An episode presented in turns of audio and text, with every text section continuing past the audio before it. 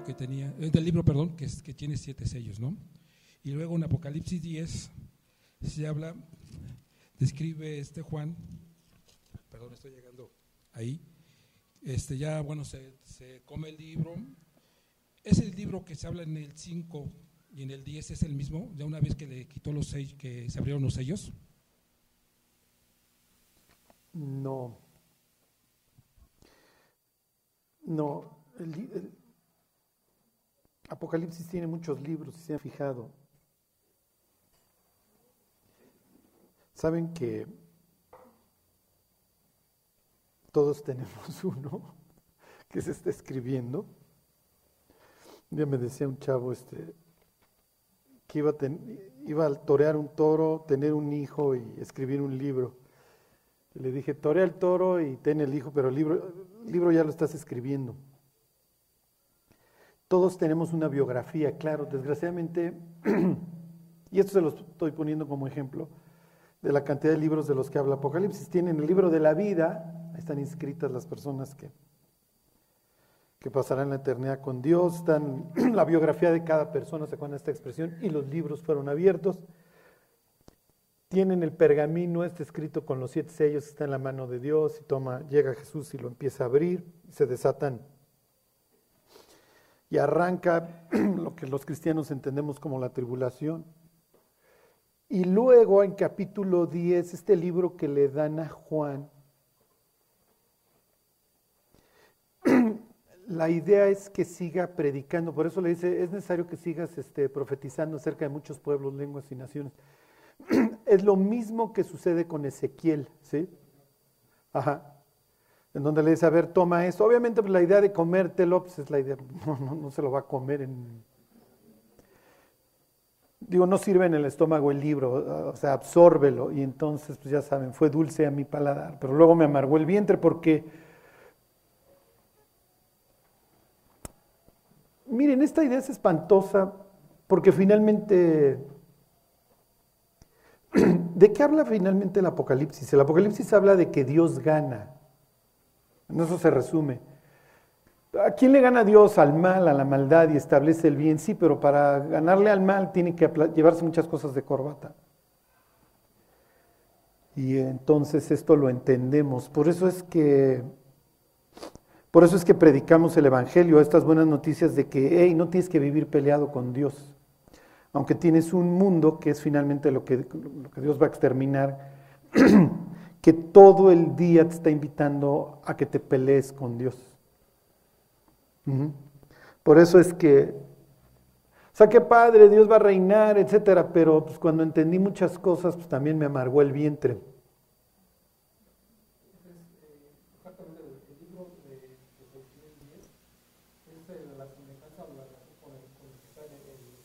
Exactamente.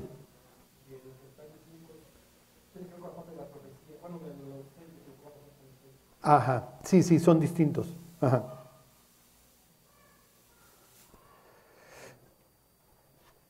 Bueno. Entonces, pues miren, ahora sí que tenemos que serle fieles a Dios, porque siéndole fieles a Dios vamos a ser fieles a las personas que, nos rodean y les vamos a dar esta esperanza. Porque como dice la Biblia, o sea, también nosotros éramos enemigos en nuestra mente, ¿no? O sea, ninguno de aquí éramos, ¿están de acuerdo? Pero bueno, como dijera don Pablo, creí, por lo cual también hablé. Bueno, ¿alguien más? Sí, sí, mi Jimmy.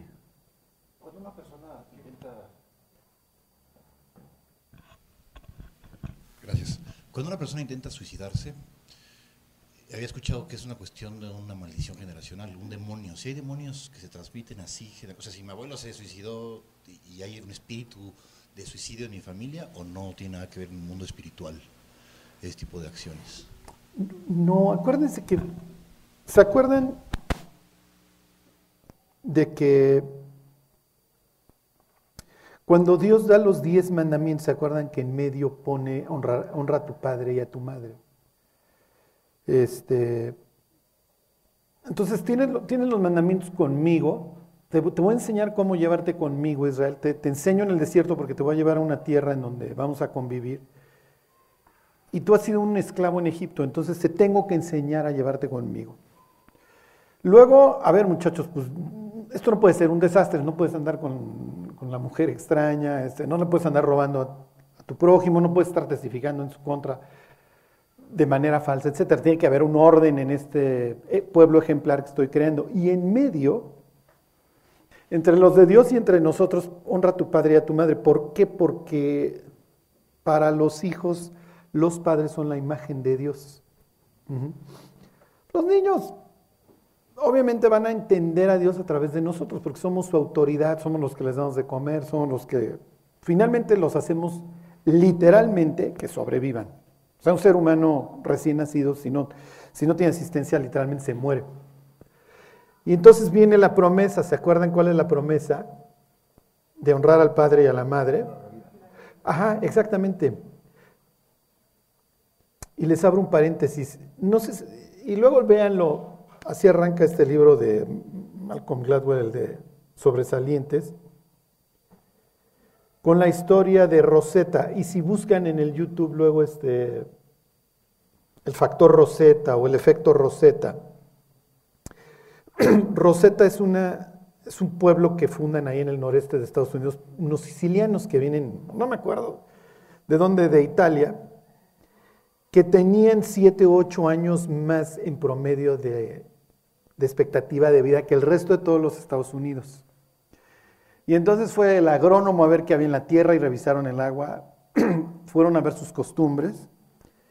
Dijeron, bueno, va a ser su alimentación. Todos los cuates tragaban todo el día pizzas con salchichas y, este, y pastas y fumaban todo el día y tomaban vino todo el día.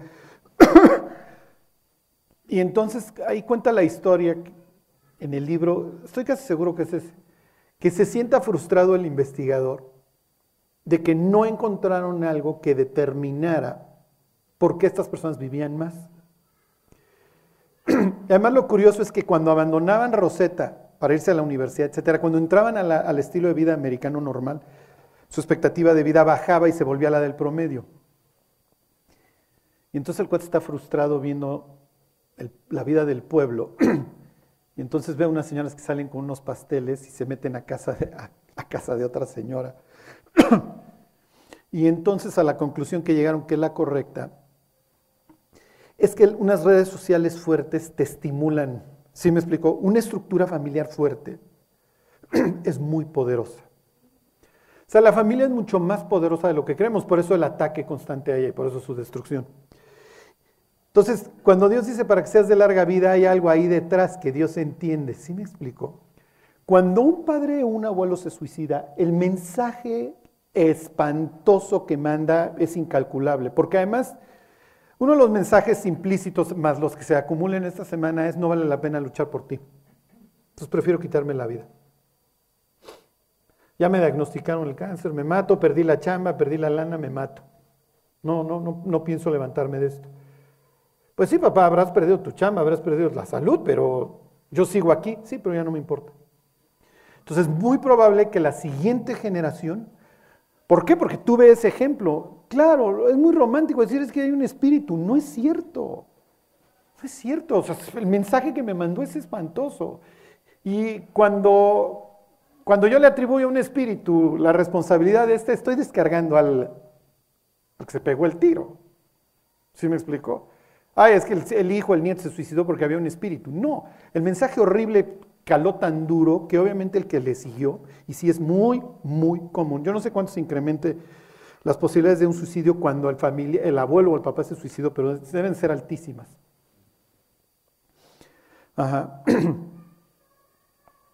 Entonces, miren, este, muchos de nosotros no tuvimos árbol genealógico, tuvimos planta carnívora, ¿están de acuerdo? O sea, le va mejor a una mosca con una planta carnívora que como nos fue a nosotros.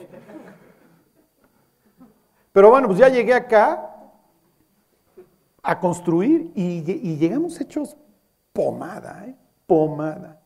Mucho más de lo que queremos ver o entender. Este, porque además repetimos, repetimos. Entonces, pero bueno, pues ahora Dios, pues cuando llegamos con Dios hechos añicos, pues te voy a arreglar, te tengo que arreglar, ¿no? Y acuérdense que llegamos a la sala de emergencia con 14, 17, 18 balazos. Y Dios dice, yo te voy a poner a que corras el maratón, pero vas a tener que venir a tus terapias, mi cuate. Vas a tener que venir a que te estire yo las patas y que hagas tus sentadillas otra vez y a tus curaciones. Charlie, ¿qué es eso? Tienes que pasar tiempo conmigo todos los días. Me, tienes que dar chance, le tienes que dar chance a mi voz, porque la que estás escuchando todo el día te está invitando a lo peor. Y la agenda hoy, olvídense, cómo nos la empujan y la empujan y la empujan. Ajá. Entonces acuérdense, yo soy el Señor, tu Dios, que visito. ¿Se acuerdan de esta palabra pacat? Que veo la maldad de los padres sobre los hijos hasta la tercera y cuarta generación. O sea, por eso luego dicen abueleó, porque el abuelo era tremendo, ¿no? Y el nieto salió igual. Pues sí, Dios está viendo cómo se, se va repitiendo. Pero no es espiritual. No, no, no, no, no. Hay veces que los demonios dicen, muchachos, pues es que sí nos echan la culpa de mucho, ¿no? Pero ustedes también hacen un gran trabajo. Acuérdense que finalmente la humanidad y, y, los seres celestiales caídos y los demonios son seres caóticos, fuera de orden. Estamos hechos pedazos. Bueno, es mejor saberlo. Es mejor saber. Creo que estoy medio mal. Adiós. ¿Cómo voy? o sea, imagínense a media pelea. ¿Cómo voy, Dios? Mira, si, si matas al de enfrente, empatas la pelea. ¿Qué quieres decir? Pues sí que no vas muy bien. Tendrías que matar al tipo, al contrincante, para que quedaran empatados.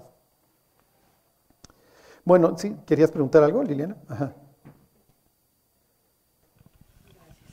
En Génesis 6, eh, Dios, nos habla sobre por qué inició el, diluvio. Ajá. En el 13 dice, dice, dijo pues Dios a Noé, he decidido el fin de todo ser porque la tierra está llena de violencia a causa de ellos, y he aquí que yo los destruiré con la tierra. Entonces, estas personas ya están juzgadas, o sea, ellas ya están en el infierno, o también estarán como nosotros esperando ese juicio. ¿Cómo, cómo, cómo? No, te entiendo. ¿Qué, ¿Qué, personas? Las que murieron en el diluvio. Sí, no, bueno, miren, además no, quiere decir que no hubiera personas que se hayan arrepentido antes de. ¿eh? Lo que pasa es que ya, pues, felicidades, pero ya, ya no. Acuérdense, hay dos destinos para las personas, el exilio o, o el regreso. De eso habla la Biblia, ¿se acuerdan? Exilio y regreso, exilio y restauración. El infierno es finalmente un sitio de exilio, estar afuera. Entonces, oye, yo, yo, no te quiero, pues está bien, vas a permanecer afuera. Entonces, todas las personas que mueren sin Cristo hoy están fuera. ¿En dónde están? Están efectivamente en un lugar de espera.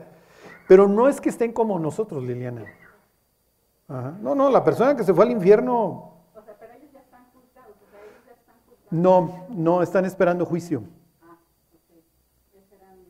Ajá. Sí, estoy fuera, hagan de cuenta, estoy como en prisión preventiva hasta que el juez me llame y ya me dicte sentencia, porque efectivamente el, juicio final va, va, a llevar una sentencia parejada. ¿En ese juicio irán estas personas? Todos, todos, todos, todos los que han muerto sin Cristo, todos. Ah, Ajá. Gracias.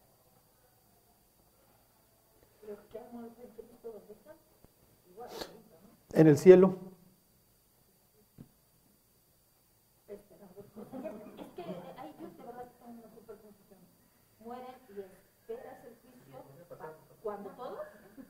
Mueren, están en la presencia de Dios, buscando cielo y esperando el juicio. Ay, perdón.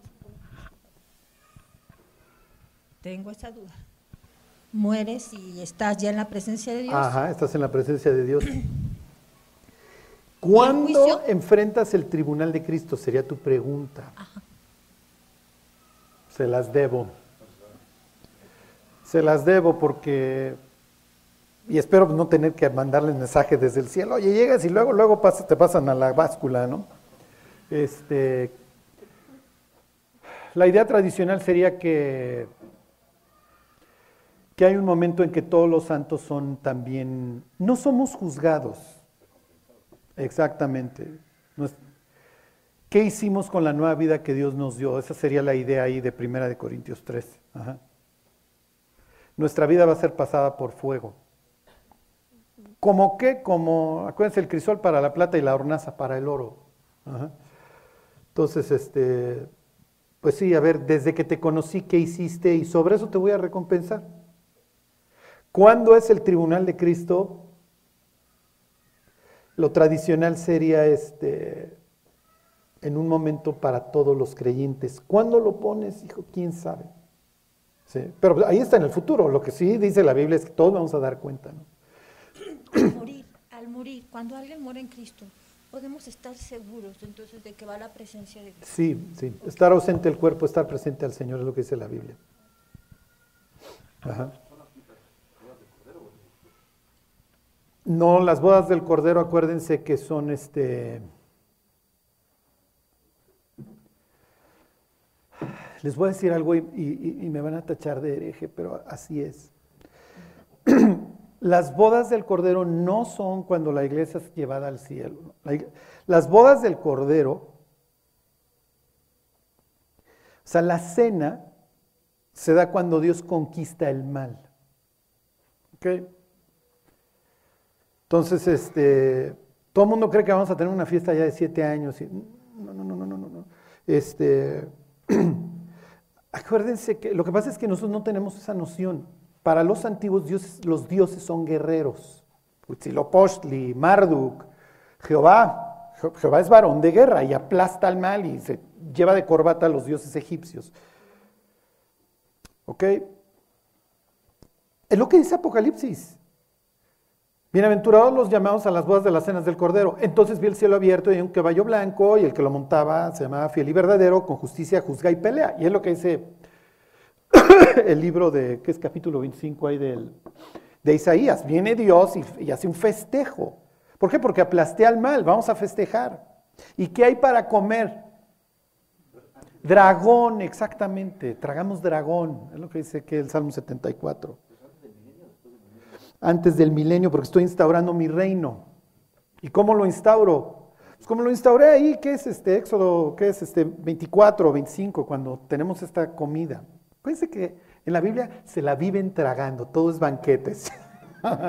y pues obviamente cuando Cristo regresa, pues vamos a hacer un banquete, muchachos. ¿Y qué hay para comer? Hay dragón. Pero no tenemos esta cosmovisión. No tenemos esta cosmovisión para nada de un Dios guerrero, al contrario, como, no, no, Cristo es muy lindo, ¿no? Y Jesús, ¿se acuerdan este, que le dice a Pedro, guarda tu espada y deja de estar haciendo idioteces? Porque ahora pudiera yo llamar a dos legiones y los reviento a todos, muchachos. Pero no vengo en ese plan. Vengo a salvarles, no soy abusivo, vengo a darles chance, mis cuates. Este, precisamente los cree y sé que están desquiciados, etcétera, ¿no? Pero nosotros no tenemos esa visión del Dios guerrero, ¿se acuerdan? Que cuando vimos Zacarías capítulo 9, yo intenté, así como mamá, el, la papilla en sus bocas y el brócoli, pero ustedes se resisten. Se resisten. okay, pero sí, Jehová es varón de guerra, acuérdense, y entonces de su boca sale una espada aguda y con ella va a ir a las naciones y, etcétera. Y entonces llega y se aplasta esto y, y ¿qué hay para comer? En sentido figurado hay dragón, el dragón lo encarcelan y al falso profeta y, al, y a la bestia, pues órale, mis cuates al lago de fuego. Ajá. Entonces ahí son las bodas del Cordero, ahí es el banquete. ¿Sí? Y es lo que dice Isaías. Pero bueno, si alguien les dice, no, las bodas del Cordero son siete años en el cielo y les dicen esto, no, no, mira, es cuando regresamos, y además es lo que dice Apocalipsis este, 18 y 19, y les dicen, no, son siete años, está bien, siete años de banquete, lo que tú quieras, no, no entren Cuéntense, cuando se trata de profecías futuras, no ser dogmáticos, eso no tiene caso, porque además no ha sucedido. Y el orden así de los, de los eventos tampoco está así que ustedes digan súper claro. La primera vez fue críptico, pues la segunda vez es muy probable que también. Pues si Nicodemo, Juan el Bautista no le atinaban, ya parece que simples mortales como nosotros de Tlanepantla de Vaz, sí le vamos a atinar, ¿no? Y bueno, pues como dicen los gringos, publish or perish, ¿no? Publicas o te mueres o no eres nadie. Y finalmente los que han dominado la, instrucción del Evangelio han sido los gringos, y los gringos son la civilización del espectáculo. Y entonces es natural que haya una influencia. Aprendimos de ellos. ¿no? Sí.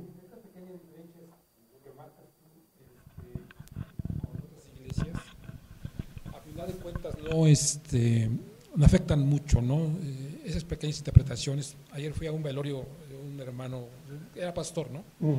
Y nota uno las diferencias que hay, ¿no? Aquí somos más guapos, mi mayolo. pues déjame comentarte, ¿no? Este, yo creo que a veces cuando yo nací en esa iglesia hace 40 años y se notan unas diferencias tremendas en cuanto al conocimiento. Lloraban al pastor muerto y se me ocurrió, se me ocurrió comentarle a la esposa y al papá, todavía vive el papá, le digo, Juan ya fue a entregar, tomé la tuya, ¿no? Me la apropié y dije, ¿sabes qué? Juan ya entregó su examen y está en recreo. Cuando llegué estaban así serios, este, pues, lamentando. Y se me queda viendo el papá y la esposa. Y en ese momento cambiaron, ¿no? Y como que no habían interpretado, no habían visto, bueno, ya, ya llegó, ese es el objetivo principal, ¿sabes que Ya estoy con mi Señor. Este, como que ese tipo de cosas, a lo mejor las iglesias, pongo este ejemplo, no, no, las interpretamos, no las interpretan bien. Entonces, la pregunta es, esas pequeñas diferencias que a veces tienen las iglesias, como, el ejemplo que tú pusiste, no afecta a final de cuentas, ¿no? La parte importante es que haya fruto cuando uno acepta a Jesucristo, que haya fruto en las vidas y haya ese cambio, ¿no? Ajá. Sí, eso es lo único que importa. Si, si sabemos mucho o poco, claro, Dios sí nos, o sea, quiere que vayamos profundo, ¿no? Quiere que vayamos profundo. Y además, entre más le entendemos a la Biblia, más le entendemos a nuestra vida, más sentido nos hace. Bueno, ok. Bueno, ahora que dijiste que Dios es un Dios guerrero, ¿no? Este, también, cuando Saúl derrota a los amonitas, hay, un versículo que dice que Dios lo llenó de, de, su espíritu y que él se encendió en ira. Ajá, así es. Eso, este, por ejemplo, ahorita, ¿cómo, te quieres pelear en el periférico, mi Dios. Me encendió y mira. Para, para ahorita irme de una vez al peri. Sí, lo que pasa es que acuérdense que la Biblia presenta a Dios como una persona que tiene un total control sobre sí mismo. Entonces, mejor es el que controla su espíritu que el que conquista ciudades, ¿se acuerdan? Este, pero sí, efectivamente, esta afrenta por parte de los amonitas, porque además quieren deshonrar a, Israel, a esta ahí el, oriente a estos galaditas a, que se arranquen un ojo. ¿Se acuerdan? Esto era común en la antigüedad. Ajá. Entonces, no, no, y además te deshonro, este, les cortaban las narices o cortaban, este, o arrancaban un ojo a los pueblos conquistados. Entonces siempre había una humillación. y la idea es que Saúl mantuviera las fronteras.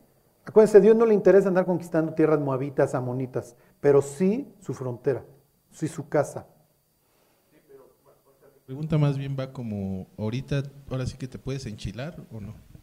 Sí, ¿qué diría Pablo? ¿Qué diría Pablo? Exacto, sí te puedes airar, pero no peques. Y la... Ajá, y el límite es muy... Sí. Sí, sí, sí, sí. Bueno, ¿alguien más? Sí, sí, Aide. En 1 Corintios 10, 11 dice, por lo cual la mujer debe tener señal de autoridad sobre por causa de los ángeles. ¿Esto tiene que ver con Génesis 6? Sí, claro. Sí, claro. Sí, sí, son esos pasajes que dices, Pablo, ¿de qué estás hablando? Pues sí, Miren, váyanse Efesios, que además para allá íbamos.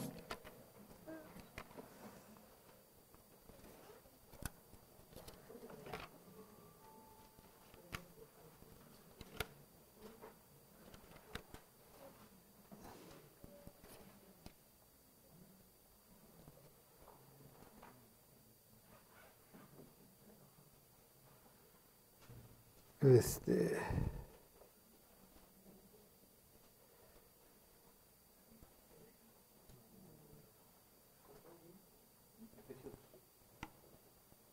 diez. La pregunta de Aide si escucharon, la mujer debe tener un símbolo de autoridad sobre su cabeza por causa de los ángeles.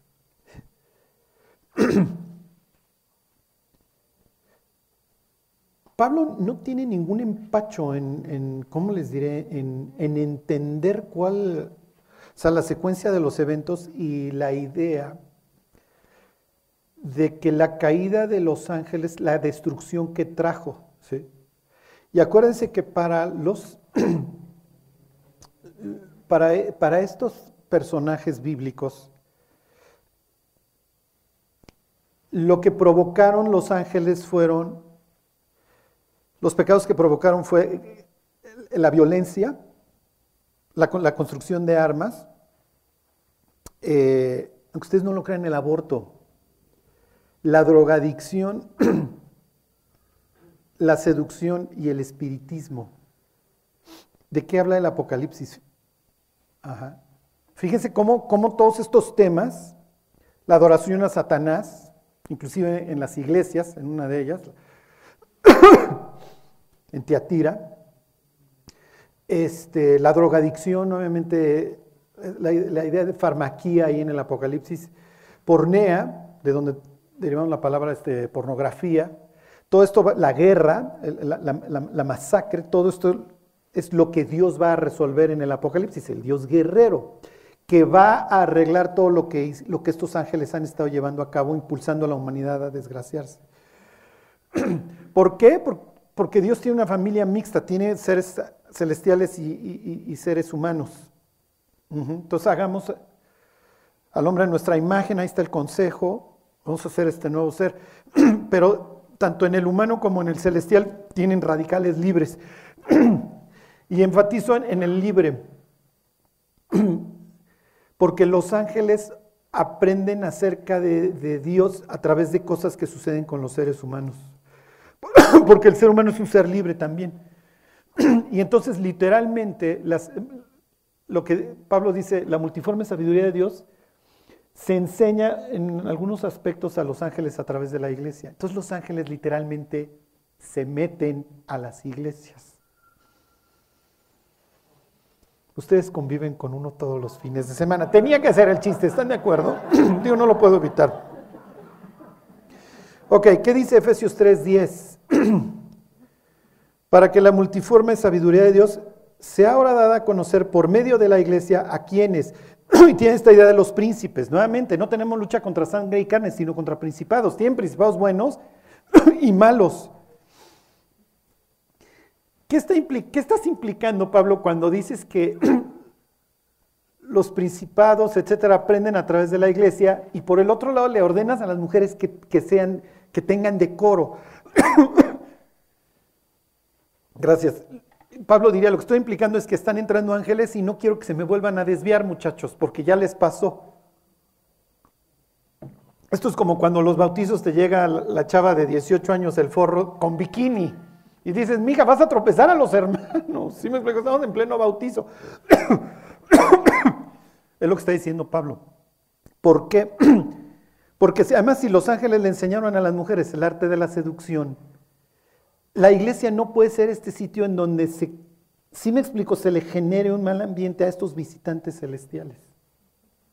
Entonces, no, no, esto es intocable, esto tú no lo puedes tocar.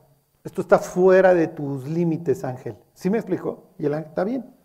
Porque los que lo traspasaron ve el desastre que hicieron y la condena que se acarrearon. ¿Dónde están todos esos ángeles? y estoy usando ángel en sentido genérico. No, no es que sean ángeles. Acuérdense que ángel es descripción de puesto, es, mensajero. Sus seres celestiales no, no, los imaginamos con sus alas etcétera. No, no, seres celestiales al fin y al cabo que vivían en la presencia de Dios, abandonan, fornican, generan esta, esta violación a los límites que Dios estableció y que luego va a haber que, exterminar porque generaste un gran problema, Ángel. Sí, y al rato David y todos estos conquistadores, antes Caleb, Josué, están exterminando todos estos clanes. Entonces, este, tenemos estas ideas luego románticas de la Biblia. No es que las prostitutas se rapaban, entonces si entraba una prostituta mejor que se cubriera. No, no, no. O sea, Pablo no está diciendo porque, porque es prostituta y no vaya a venir un ex cliente. no, no, son ángeles. No, no tiene pelos en la lengua. Bueno. Ok, esto ha cambiado, no, esto no ha cambiado, o sea, finalmente los seres caídos siguen manejando a la humanidad. Este, en marzo del 2020 estaba yo dando un estudio y les decía algunos de ustedes que la comunidad, esta comunidad de historiadores y filósofos alternativos, y cuando digo alternativo me refiero que no son los que ves en la tele, no son los que vas a ver en CNN. Y, alguna parte del cristianismo se iban a empezar a parecer mucho.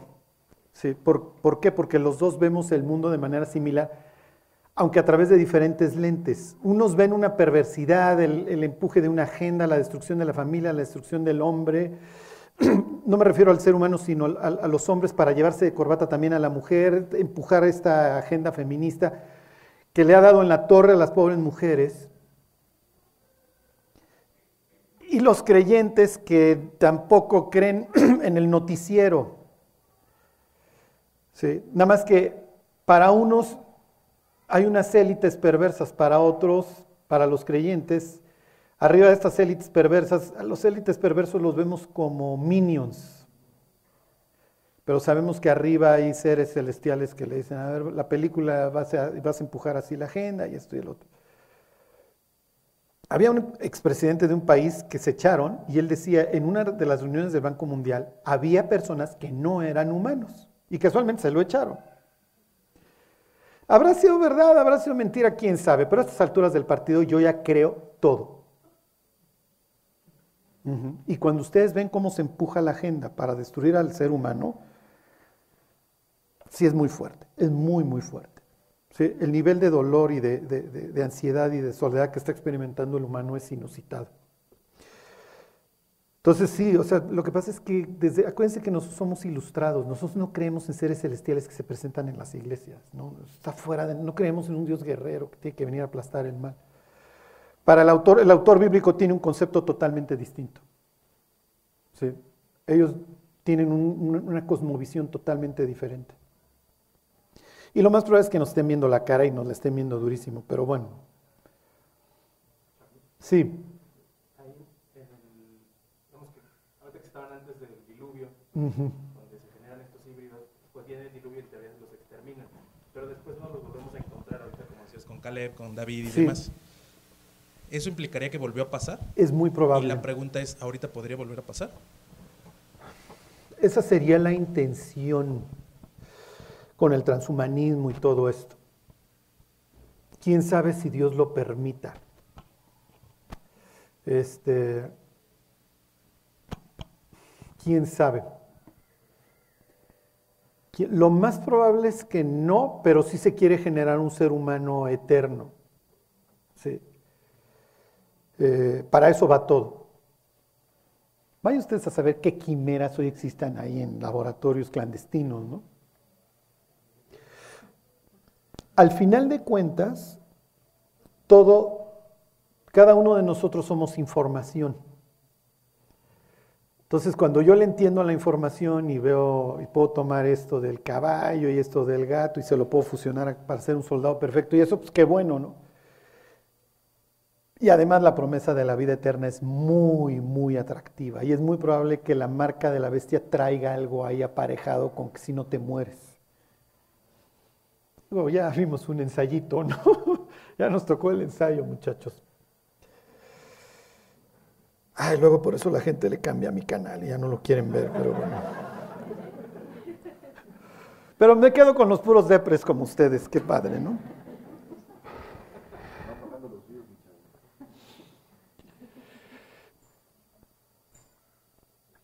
Bueno, les, voy a hacer una introducción a esta, continuar con esta historia de Jacob. Este, porque nuevamente les quiero decir algo que, que es muy común. Miren, ahí mismo en Efesios, váyanse al 4.23. Cuando llegó la ilustración, ilustración, piensen, ya vamos a sacar a Dios del show, y luego va a venir el supercampeón, el campeonísimo. A ustedes no lo crean, esta idea de la evolución no se le ocurrió a don Charlie, se le ocurrió al abuelo. Y ya, digo, desde los griegos la generación espontánea ya, ya la traían. No me acuerdo quién era, si alguien se acuerda, era Heráclito. Pero pues ahora sí no nos echará Dios con todo, ¿no? Este, luego va a venir el romanticismo, los dandies, o sea, ya es una vida totalmente independiente de Dios. Y el ateísmo ya se considera algo aceptable y es más, no solamente aceptable, sino eh, bueno desde un punto de vista intelectual, porque somos chimpancés y entonces vamos a hacer a un lado a Dios y vamos a meter la ciencia. ¿Qué le sucedió al cristianismo? Y no nos acabamos de quitar la influencia. Y prefiero ser tachado así de loco, peligroso, primitivo, eh, que capitular. El cristianismo capituló con la ciencia. Y entonces los pastores, los predicadores empezaron a incluir, es que la Biblia confirma la ciencia y la ciencia confirma la Biblia y etcétera, etcétera. Para el autor bíblico la ciencia no le interesa. ¿Por qué? Porque ni siquiera la ve desde el, desde el mismo ángulo. El autor bíblico es hebreo, no es griego. Para el autor bíblico la sabiduría viene de Dios porque Jehová da la sabiduría y de su boca vienen el conocimiento y la inteligencia, estas tres, ¿se acuerdan?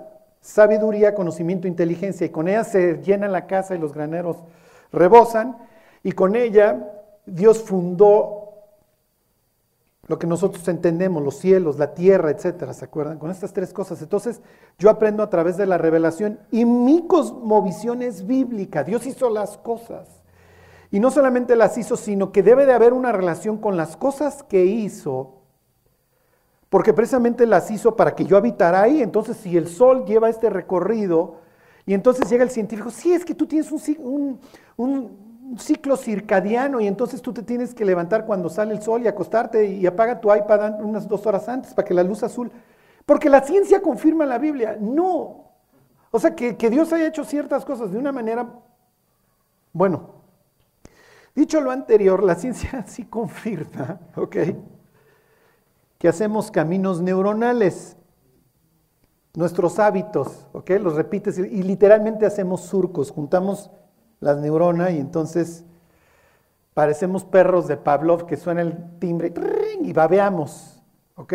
Y el ser humano efectivamente responde a ciertos estímulos. Bueno, ¿qué dice ahí Efesios 4:23? Pero nuevamente, no quiero jamás que ustedes lean la Biblia y piensen, ay, esto lo confirma la ciencia, porque no está en la mente del autor bíblico. Ok, 4.23. Dice, y renovaos en el espíritu de vuestra mente.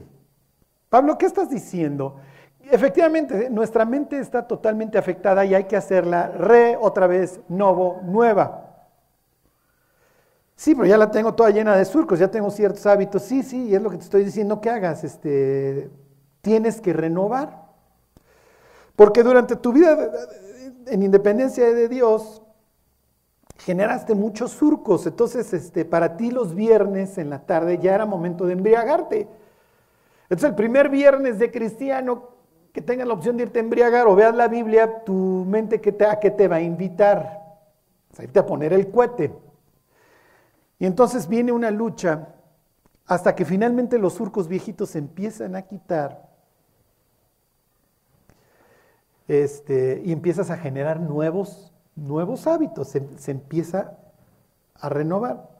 Oye, Charlie, es que eso sí, efectivamente lo confirmaría el neurólogo, efectivamente, pero por eso les dije aguas, o sea, no, no es lo que a Pablo le interesaría si a ti te ponen una chela en el, en el escáner ahí, se te ilumina todo, y luego Pablo dirá, tenemos que, muchachos, empezar a hacer que esto se ilumine menos, ¿ok? Cada vez que ves la chela. ok, ahora piensen en Salmo 1. A ver, váyanse al Salmo 1. entre menos daño nos hayamos hecho antes de venir a Cristo, más fácil va a ser porque hay menos surcos, menos mente que renovar. Todas las mentes están hechas pedazos, pero hay menos mente, ¿están de acuerdo? Yo siempre fui borrachín. De jueves a domingo, yo no concibía mi vida no estar embriagado, un viernes en la noche.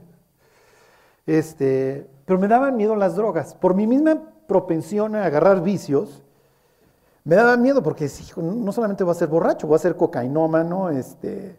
O sea, yo me acuerdo que yo decía, le decía a mis amigos, este viernes ya no voy a chupar, porque tenía miedo, o sea, porque o sea, ves cómo esto te arrastra. Y, todos nos reíamos cuando alguno decía enero tehuacanero o lo que sea, porque no nos duraba mucho el gusto, ¿no? Igual y nos aguantábamos hasta las 10 de la noche y no habíamos empezado el precopeo a las 7. ¿no? Ok, piensen, a ver, se los voy leyendo. Bienaventurado el varón que no anduvo en qué? En el consejo de malos. Que no tienes personas que te estuvieron diciendo, haz esto, haz esto, haz esto, no pasa nada. Ok, piensen en un grandote, piensen en la pornografía hace 60 años, 50 años. O sea, eran tiendas ahí en zonas furries de las diversas ciudades y solo entra ahí la gente mala. Y si veía salir alguien de ahí, te lo imaginabas que el pobre cuate vivía una esclavitud horrible y que su cerebro iba a estar todo cochambroso.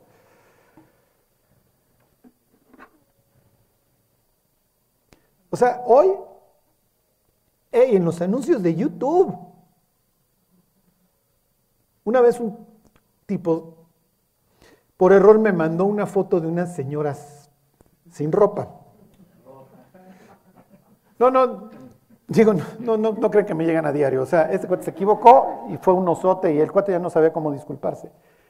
Le estaba yo enseñando una foto de mis hijos a unas maestras en una escuela cristiana terminando una predicación.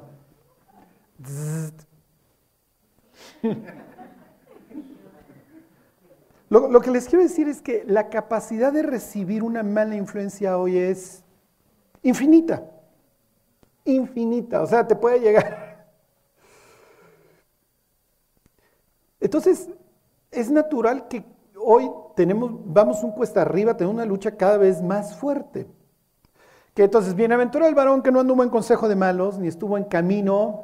Acuérdense que el autor bíblico le gusta hacer énfasis en las ideas y todas las repite con distintas palabras, pues exactamente la misma idea. Ni estuvo en, en camino de pecadores, ni en silla de escarnecedores se ha sentado. Sino que, sino que en la ley del Señor está su, su delicia, su deleite, y en su ley medita de día y de noche. Entonces está contrastando ambas. Si tú meditas en la Biblia, la capacidad de los malos consejos la, vas a reducir, además de que no le vas a dar tanto tiempo. Sí, pero resulta que si yo fui un malandro, un malandrín en todos sentidos, hoy lucho contra muchos estímulos. Porque los conocí. Miren, yo hoy pudiera ver a una persona, pudiera yo convertirme en cocainómano, yo me puedo convertir en lo que sea, porque tengo la capacidad de ser lo que sea. Lo que les quiero decir es que no tendría yo tanto atractivo porque nunca la probé. Entonces no sé de lo que me estoy perdiendo. ¿Sí me explico? A lo que quiero oír es que Jacob es un tipo que toda su vida ha tenido unos caminos torcidos, cree que siempre se va a salir con la suya, y ahora enséñale a que confíe en Dios. O sea, el surco de yo en mis fuerzas y yo, yo muevo y yo hago trampa y yo esto está ahí y ahora va a haber que renovarlo. Y ahora va a haber que cambiarlo. Y lo que vamos a estar viendo en el capítulo 34 en adelante es precisamente eso es un tipo que va a empezar a cosechar toda una vida de incredulidad, toda una vida de tranza en sus propias fuerzas. Y ahora tengo que aprender a confiar en Dios. Y circo, maroma y teatro. y aquí tengo que hacer un, un paréntesis. ¿Ok? La Biblia maneja varios conceptos el idioma que manejaban en la antigüedad los hebreos es, bastante florido porque para una misma cosa tienen cinco, seis términos. O sea, tienen, sabiduría, tienen el sabio, el inteligente. ¿Ok? Es, o sea, sabiduría, inteligente, el que conoce. Y hay una expresión que nuestra Biblia traduce astuto, a veces avisado, que es arum. Y adivinen cuál es el primer ser al que la Biblia le atribuye este, este calificativo de arum. ¿Mm? Al diablo. Pero la serpiente era astuta. Pero la Biblia pone esta característica también como loable. El avisado ve el mal y se esconde, pero el simple pasa y toma el daño. No se va con lo que dice CNN. ¿Sí me entienden? Bueno, espero que me estén entendiendo. ¿ok? El avisado y la expresión es arum, es la misma que le atribuye a la serpiente. Y cuando Jesús ve a los discípulos medio brutones, les dice, ay mis cuates, los envío como ovejas en medio de lobos, por tanto sean discretos como palomas y luego, ajá, Arum. ¿Ok? obviamente los evangelios no están escritos en hebreo, está escrito en griego. Entonces. Pero si mal no recuerdo, efectivamente esa palabra es la misma que cuando traducen al griego la Biblia, los hebreos antes de la venida de Cristo, es la misma. ¿Ok? Entonces el traductor bíblico el de la Septuaginta entiende la palabra, esta palabra griega y la, y la usa, la misma, esta astucia. Ok, ¿y a qué voy? Como papás, nosotros le queremos ahorrar muchas broncas a nuestros hijos y entonces nos enfocamos en esta parte del Salmo 1. No quiero que tengas estas malas amistades, no quiero que veas estos programas. Y está bien. Pero por otro lado, no les damos estas armas para que cuando lleguen a la universidad, a la prepa y, y empiecen a escuchar conversaciones, no los hacemos astutos. ¿Sí se entiende? Y los tenemos que hacer.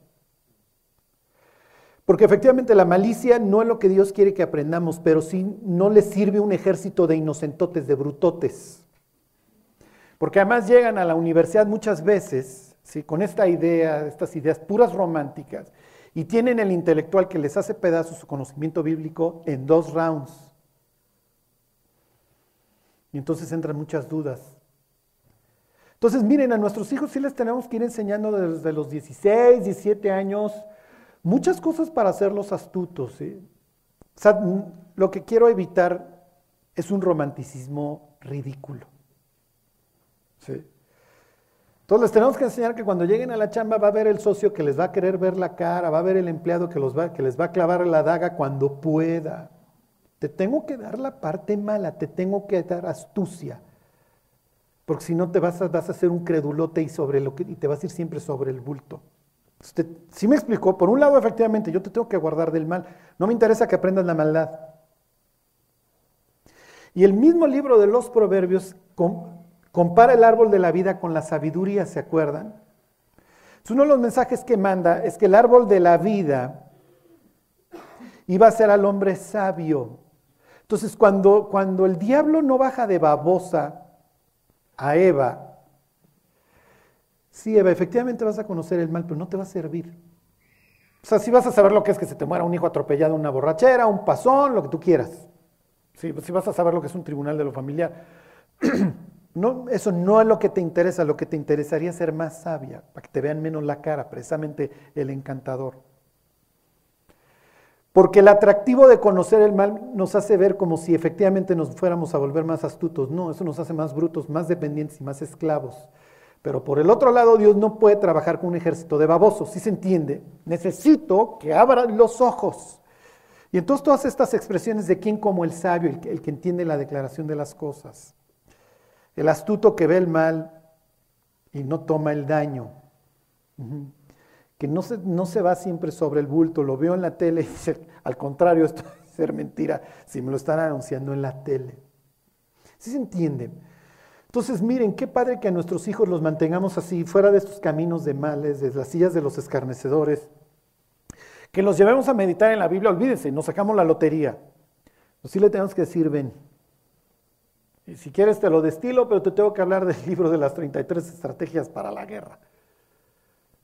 Y te tengo que hablar de este libro que te habla de los negocios y aguas con estos y aguas con aquellos y te tengo que hablar de aguas con, con esto y cómo te lo van a intentar vender y cómo se avanzan las agendas. Te voy a presentar un mundo horrible, pero te lo tengo que enseñar. Porque si no te dejo en el romanticismo, pero no te doy las armas para cuando llegues al mundo cruel y te tengas que enfrentar con el encantador. Diagonal, encantadora. Bueno, ok, pues dicho lo anterior, ahora sí váyanse al Génesis. Terminamos de ver este encuentro. Y luego nos vamos al 34.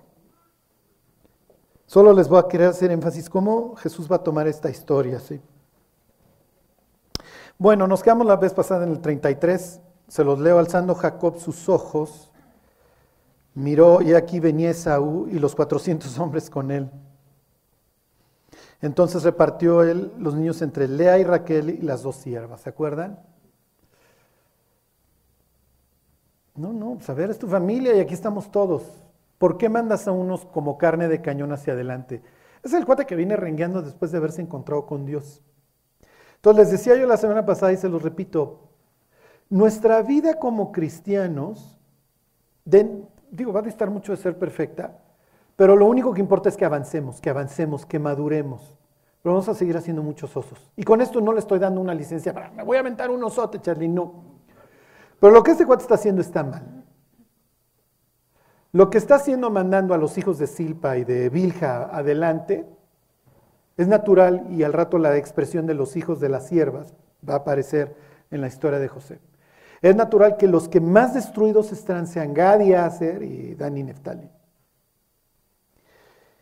Y aquí pues es para muestra un botón, pero así los ha de haber tratado Jacob. A ver, tanto me enchinchaba este, Raquel para que tuviéramos hijos, que pues, sí, me acosté con Bilja, ¿no? Y luego tanta envidia le tuvo Lea que me acosté con Silpa, pero pues así que estuvieran en mis planes, ni me interesan estos escuincles. Al que amo es a mi querubín, a mi amadísimo José, que es un tipazo, lo tuve en mi vejez y es hijo de Raquel.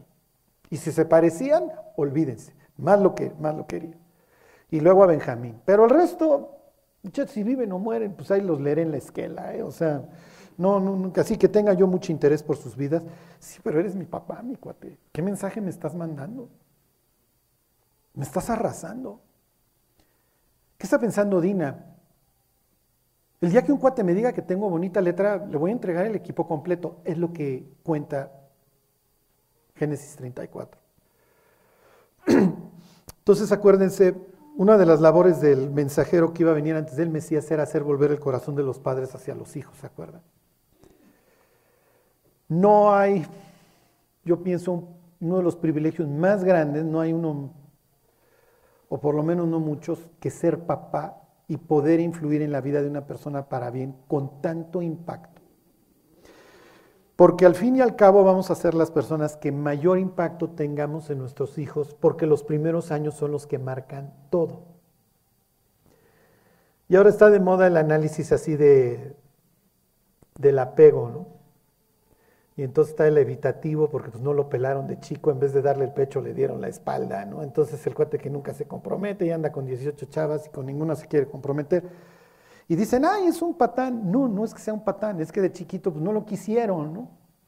Y entonces tiene miedo a que lo vuelvan a abandonar. Entonces sus relaciones son bastante inestables, bastante cortas y bastante atormentadas, ¿no? El, ansioso, y no les quiero dar clases de psicología porque no viene ni al caso, pero nada más para que vean cómo pues nuestros primeros años nos marcan para siempre en el resto de nuestras relaciones. ¿eh? Está el seguro. No, pues a mí sí me quisieron mis papás. Entonces yo parto de que pues cuando me case mi cónyuge me va a querer. Y entonces no tengo que hacer un drama cada vez que, oh, llegaste tarde, seguro ya me quieres dejar y te voy a hacer un mitote y voy a probar y te voy a llevar al límite para ver si, efectivamente me vas a dejar o no. ¿Sí les suena conocido? Hay alguna mujer aquí mitotera que, ay, siempre llegas tarde, seguro no me amas y entonces le haces la vida imposible a ver cuánto te aguanta para comprobar que sí te quiere. Si alguien es así, en, términos, en estos términos le dirían que tiene un apego ansioso. Todas sus relaciones son dramáticas, chilla por todo. Si a los 30 segundos no le han contestado el WhatsApp, ya se está colgando de la lámpara, ya se quiere suicidar, seguro no me quiere, y entonces ya 18 cadenas de mensajes. ¿Dónde estás? ¿Por qué nunca me contestas? Nunca me has querido, seguramente. Y es un drama. Todo eso sucedió en los primeros 4 o 5 años de la persona. Y puede tener 90, ¿eh? y puede tener 90, eso está marcado.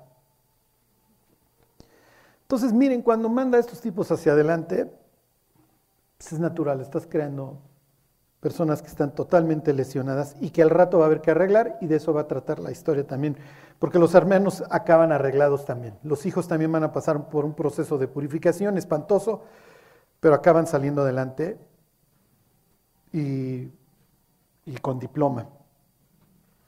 Bueno, les leo el versículo 2, y puso las siervas y sus niños delante, pues ahí está esto, luego a Lea y sus niños, y a Raquel y a José los últimos. O sea, Lea, Lea nunca mientras viva Raquel va a obtener el lugar de, de la amada. Siempre va a ser, en, términos bíblicos, la aborrecida. Es una historia espantosa, ¿eh? Es una historia horrible. Sea, cuando llegas a la Biblia, ¿te estás esperando encontrar todas estas historias horribles? No, les echamos azúcar. ¿Tú esperas llegar a la Biblia y ver una regulación acerca de la esclavitud? Y ver que Dios dice, a ver, cuando tengas siervo, siervo, pues, ¿tú estás a favor de la esclavitud, Dios? Y, para nada es que Dios esté a favor de la esclavitud, pero Dios está trabajando con un ser humano que, y en unos ambientes que están hechos pedazos, ¿no? Bueno, versículo 3, y él pasó delante de ellos y se inclinó a tierra siete veces hasta que llegó a su hermano. Entonces esto lo veíamos la semana pasada, el mayor servirá al menor. Todo este juego de palabras se presta para mucho interpretando esta parte. Versículo 4, pero Esaú corrió a su encuentro y le abrazó y se echó sobre su cuello y le besó y lloraron. A ver, pongan el dedo ahí y váyanse a Lucas 15. En aquel entonces no había computadora para el copy-paste, pero el 1520 es prácticamente copy-paste.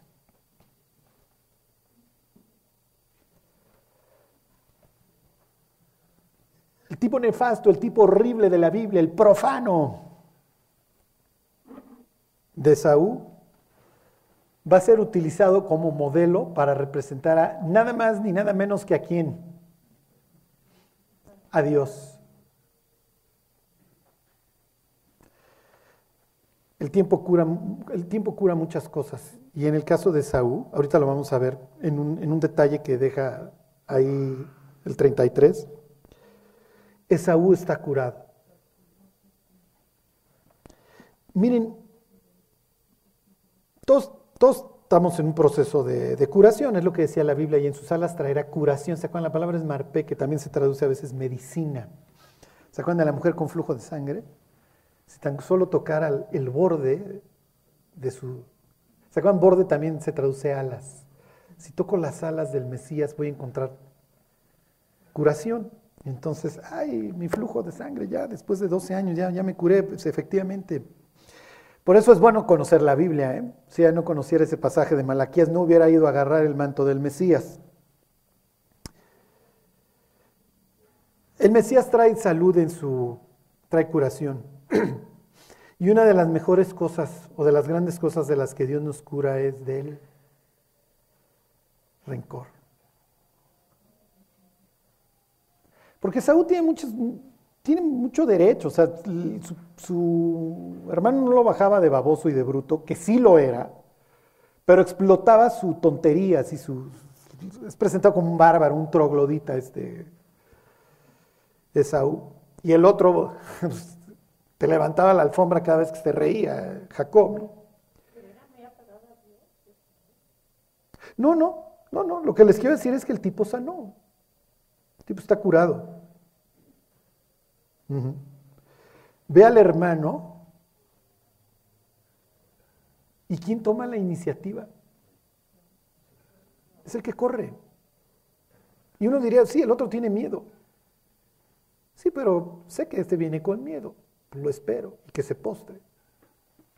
Además ya sé que me tiene miedo, ya me mandó una cantidad de presentes y de dinero. Vino el Mercedes, ¿se acuerdan? O sea, lo que le manda es muchísimo. Pero cuando lo ve no se aguanta. Y corre hacia él. Fíjense, versículo 20. Y levantándose, está hablando del pródigo que viene de dónde? Del exilio, igual que el otro. Este se fue a una provincia apartada, el otro también. El otro se salió del territorio de Dios, se despidieron los ángeles cuando se fue. Y ahora viene regresando y cuando regresa, ah, ya regresé a la tierra prometida, ya me encontré con ángeles. Este se fue, acabó en la posilga, la provincia apartada, se salió de la bendición, se salió de la tierra de Dios y ahora viene regresando. Y levantándose vino a su padre. ¿Por qué levantándose? Porque la idea es que está caído. y cuando estaba lejos, lo vio su padre. Y aquí es el copy-paste. Saúl lo ve y fue movido a misericordia y corrió y se echó sobre su cuello y le besó. Es lo mismo que acabamos de leer. Corre, se echa sobre su cuello y lo besa. Aquí no, Jesús no, no, no entra al detalle de que de que lloraron, pero lo más probable es que ambos hayan chillado mucho. En la historia de Jacob y Esaú, los dos lloran. Esaú está totalmente sano. No me interesa, y es más, llévate tus triques, no me interesan. Te aprecio tal como eres. Y aunque no me hubieras dado nada, te hubiera, hubiera corrido a abrazarte, te extraño, eres mi hermano. Y pues ya si dijiste o tornaste o hiciste a estas alturas del partido 20 años más tarde, ya no me interesa. Además, ¿qué crees? Dios me ha bendecido. Soy un gran hombre. Vivo en el sur, me fui a Seir exactamente. Hoy sería Jordano, don Esaú. Pero estoy sano. Ya no te guardo nada. Nada, nada, nada. Bueno, pues vamos a terminar la historia. Regrésense y aquí van a ver el detalle este, este.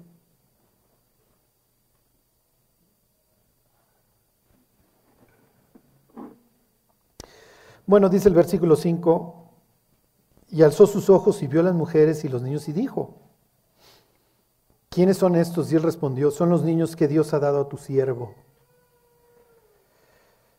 ¿Se acuerdan que el tener descendencia implica bendición para ellos?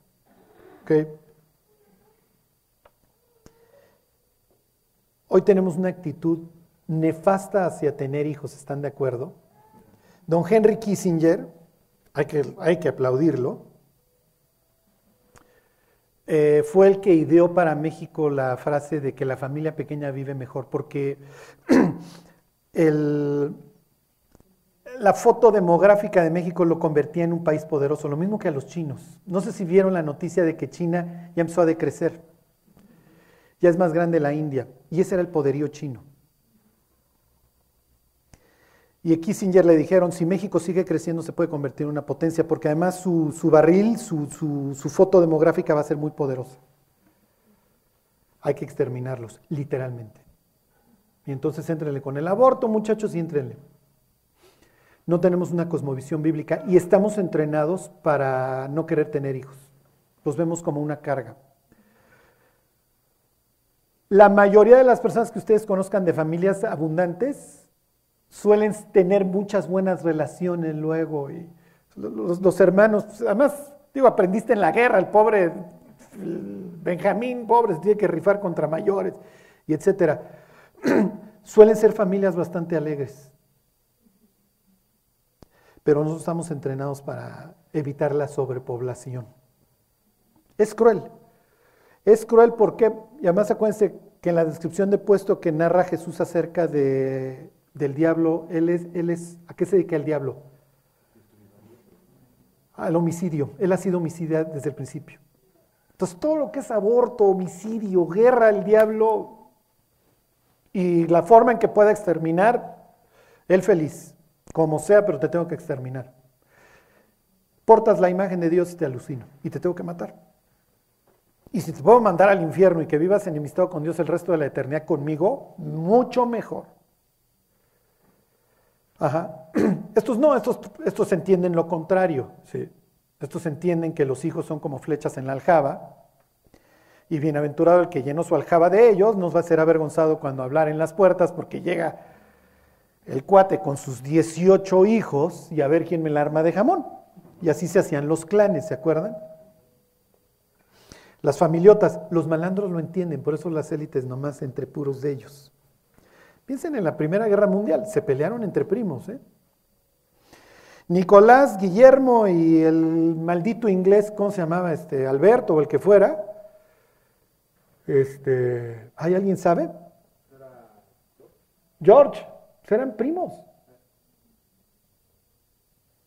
Eran primos los que manejaban y pues los ingleses se acabaron quedando con todo. Pero bueno, cuando lo ve, lo que está sucediendo en la historia es que está impresionado. Oye, Dios te ha bendecido. ¿Quiénes son todos estos, mi cuate? ¿no? O sea, te ha ido bien.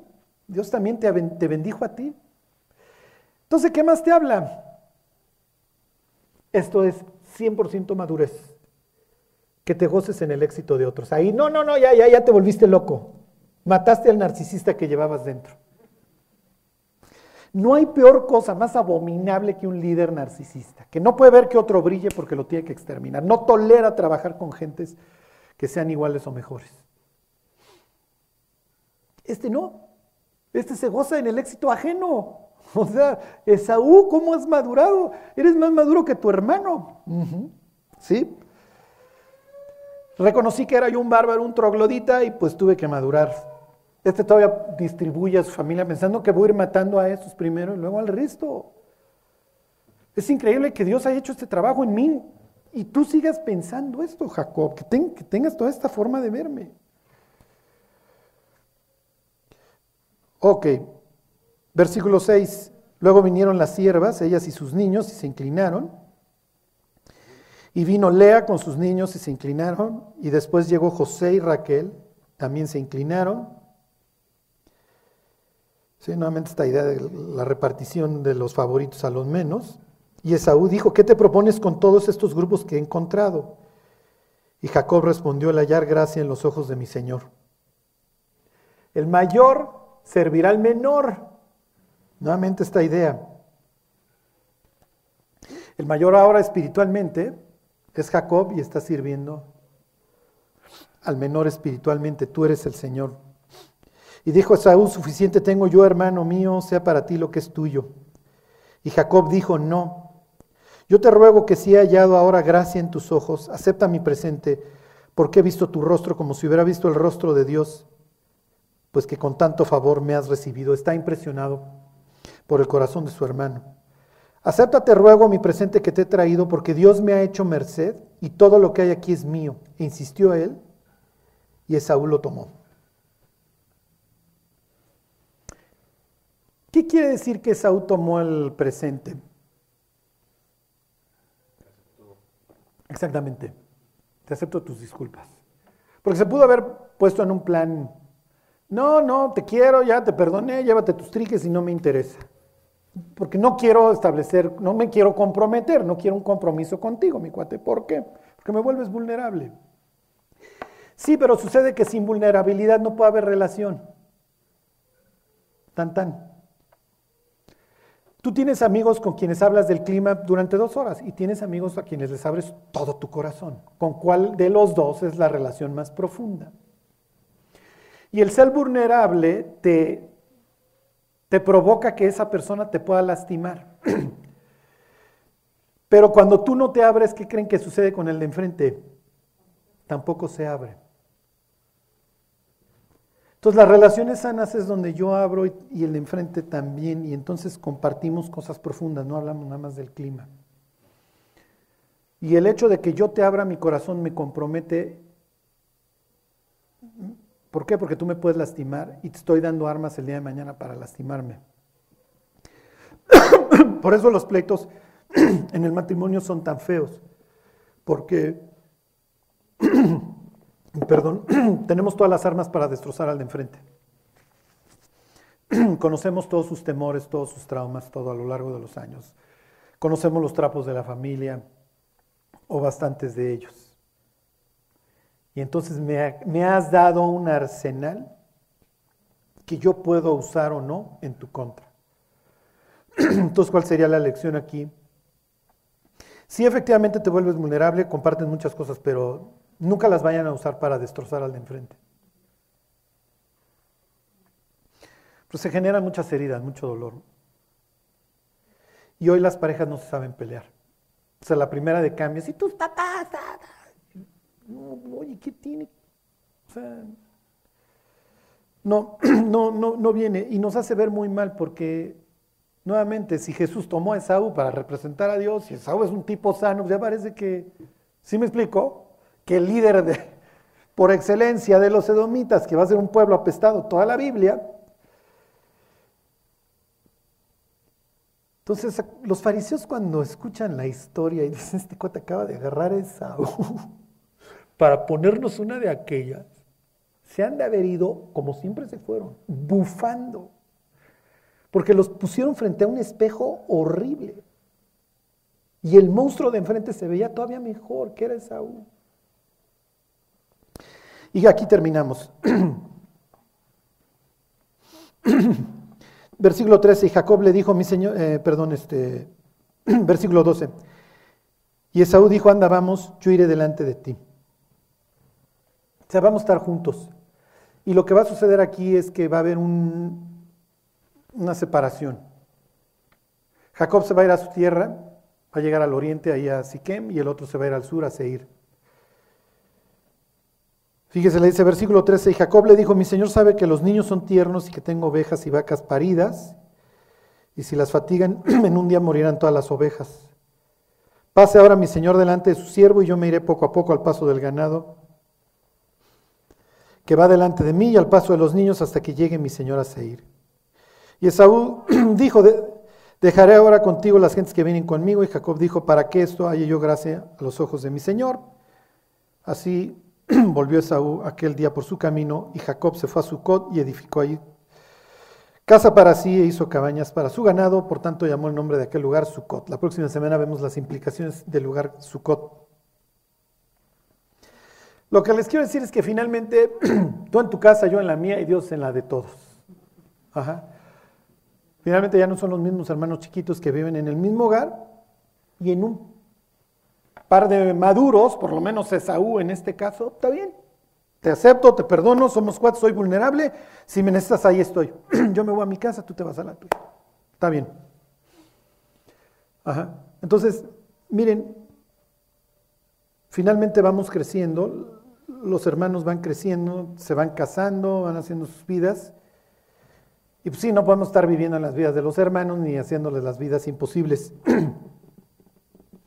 Entonces las relaciones familiares ya después de cierta, cierto tiempo, sobre todo cuando viene el matrimonio, si acuérdense, los suegros, por más que quieran, no, no, se metan en las vidas de sus hijos, o sea, déjenlos que se den sus trancazos, que vayan a su ritmo. Como aquí, oye, pues yo traigo recién paridas y esto, entonces yo tengo que ir a mi ritmo, ¿no? Tú ya no te tardaste, tú ya te casaste con tus esposas, este, tus hijos ya están grandes, yo traigo, todavía traigo chamaco, ¿no?